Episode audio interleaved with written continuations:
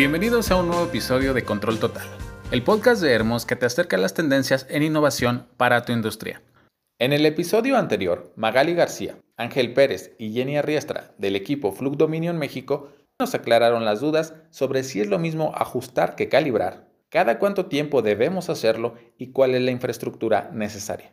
En esta ocasión, sabremos si es válido que el personal de una planta realice la calibración por su cuenta o debe hacerlo externamente. Conoce las respuestas, las diferentes formas de calibrar y todos los beneficios para tu producción. Otra duda recurrente que nos llegamos a topar es eh, del usuario de mantenimiento, los instrumentistas o, no sé, la gente de calidad. ¿Qué tan válido es que ellos mismos realicen sus propias calibraciones de sus instrumentos dentro de sus instalaciones? Si es válido o no, o cuáles serían las opciones que ellos tienen y la mejor de ellas. Es totalmente válido hacer calibraciones internas. Por ejemplo, en, este, en el mundo industrial, en este ambiente industrial, el usuario final tiene tres opciones de calibración que es, por ejemplo, su equipo, el equipo de su marca, manómetros, controles de temperatura, lo que sea, lo regrese con el fabricante original, el fabricante del instrumento. Esa es la primera opción, digamos. Eh, la segunda opción es mandar con un proveedor de servicios, es decir, alguien que esté acreditado, que esté cerca de, de la zona industrial para que haga las calibraciones. Y la otra, la tercera opción, que no por ser la tercera es la última, es calibrar internamente. Las tres tienen ventajas y desventajas. No quiero hablar de esto como tal, porque esas ventajas y desventajas las establece el propio usuario, es decir, las valida y dice si tengo ventaja o no en hacerlo así. ¿Cuáles serían sus características? Por ejemplo, el fabricante tiene la mejor calidad en el procedimiento, sin duda. Si es un equipo electrónico que requiera firmware, pues los actualiza, eh, hacen una inspección visual y funcional y si algún botón, display, el teclado, si es un instrumento diferente, por ejemplo, hablo en general, esté dañado, pues lo cambian. Es decir, tienen la facilidad de hacer esa restauración para meter a calibrar, porque es también otra regla.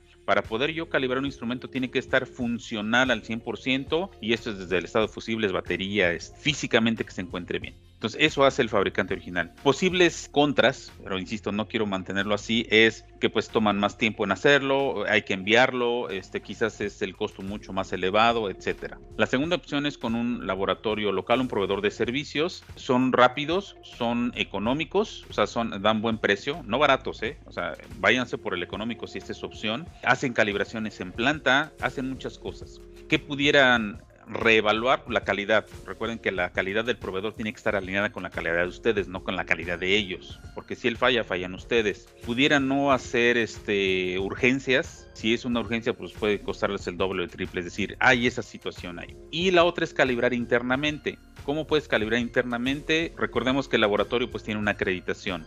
Obviamente el fabricante de alguna manera tiene sus equipos con rastreabilidad y también su acreditación, pero el usuario final dices, bueno, yo voy a calibrar internamente qué necesito, hacer mi propio laboratorio y acreditarlo, la verdad es que no necesariamente. Pueden hacer calibraciones de temperatura y presión ahí en la misma máquina, no mover el instrumento a un laboratorio. Pueden hacerlo ahí localmente con un equipo que tenga trazabilidad no estamos hablando de acreditación, como comentó Jenny, son dos temas distintos. Un equipo de calibración para hacerlo ahí al lado de la máquina, para calibrar tal vez 50 manómetros en, en periodo de una semana porque ya les toca, o controles de temperatura, se pueden hacer muy bien con un instrumento patrón y que tenga trazabilidad. Y es suficiente, nacional o internacional. Estas dos este, entidades nacionales o internacionales hay un acuerdo de reconocimiento mutuo y es suficiente para poder hacer la calibración. ¿Cuál sería mi mejor recomendación? Porque tal vez a lo mejor es una pregunta que muchos se pueden hacer al escuchar esto. Mi recomendación es que hagan la combinación de las tres cosas, es decir, de lo que tengas mayor volumen,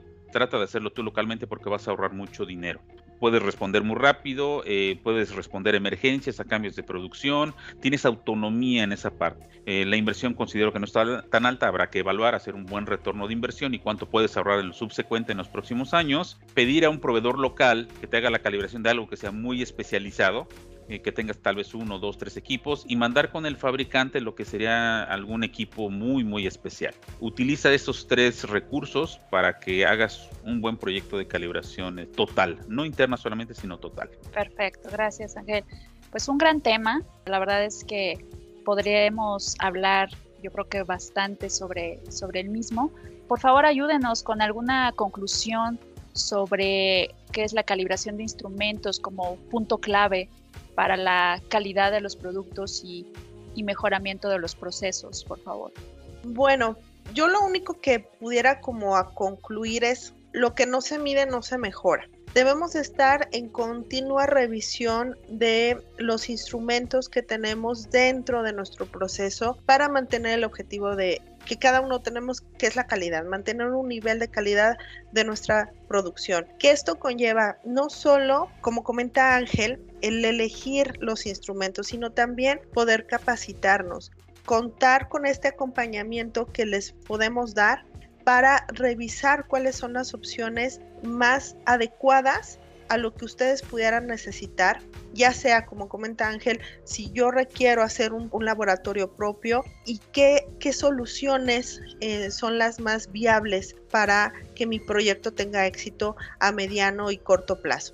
Yo los invito a seguir todas las redes de Hermos, donde hay mucha información respecto a, este tema que, como dice Magali, es sumamente extenso, sumamente apasionante.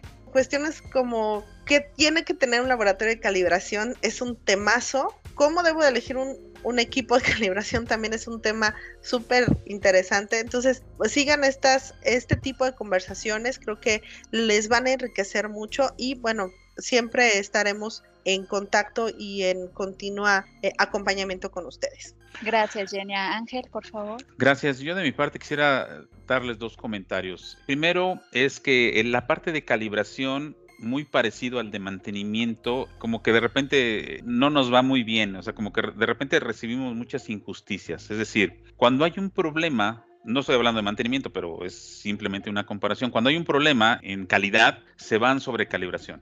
Pero cuando todo está bien, nada pasa, es decir, eh, podría sobrar calibración, se puede ocupar o no calibración. Entonces, ¿cuál es el punto aquí? Si calibramos, mantenemos el ingreso, pero si no calibramos, perdemos negocio.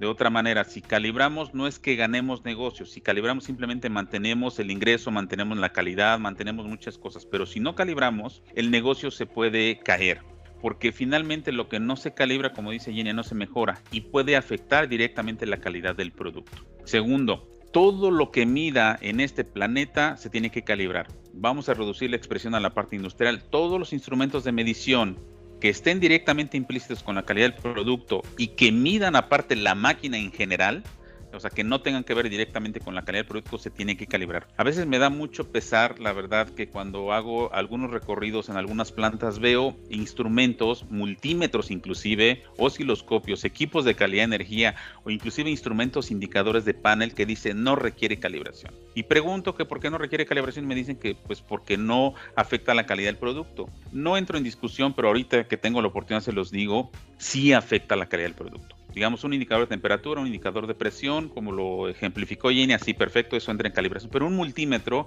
un equipo de medición de mantenimiento, ¿por qué tiene que calibrarse si no tiene que ver con la calidad del producto? Tiene que ver de modo indirecto, porque la máquina que está manufacturando el producto X también tiene especificaciones técnicas que el fabricante original diseñó para ellas. Y lo que tengo que hacer con el multímetro es asegurar que esas condiciones estén dando para que la máquina opere en un modo, en una condición calculada, en una condición óptima.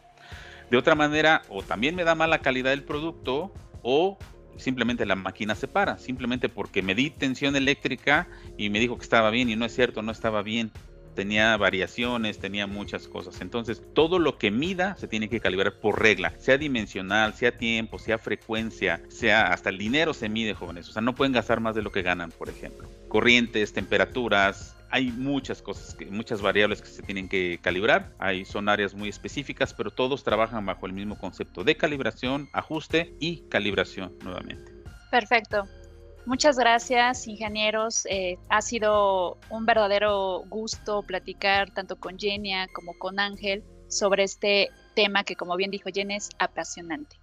Eh, por favor, si nos pueden compartir su correo de contacto para más dudas sobre el tema de calibración, ya sean internas, sobre laboratorios de calibración, etcétera.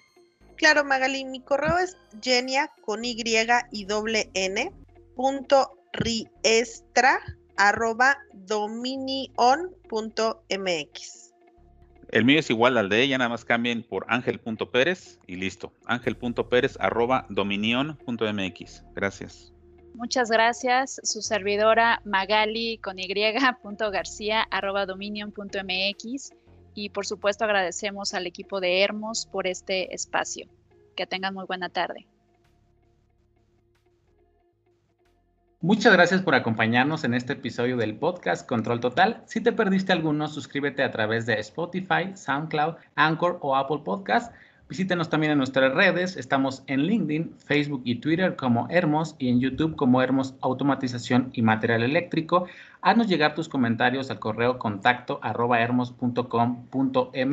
Para cualquier solicitud o asesoría relacionado con Fluke, escríbele a Adrián Mares Victoria al correo aomares.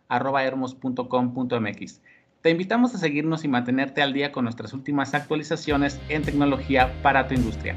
Hasta la próxima.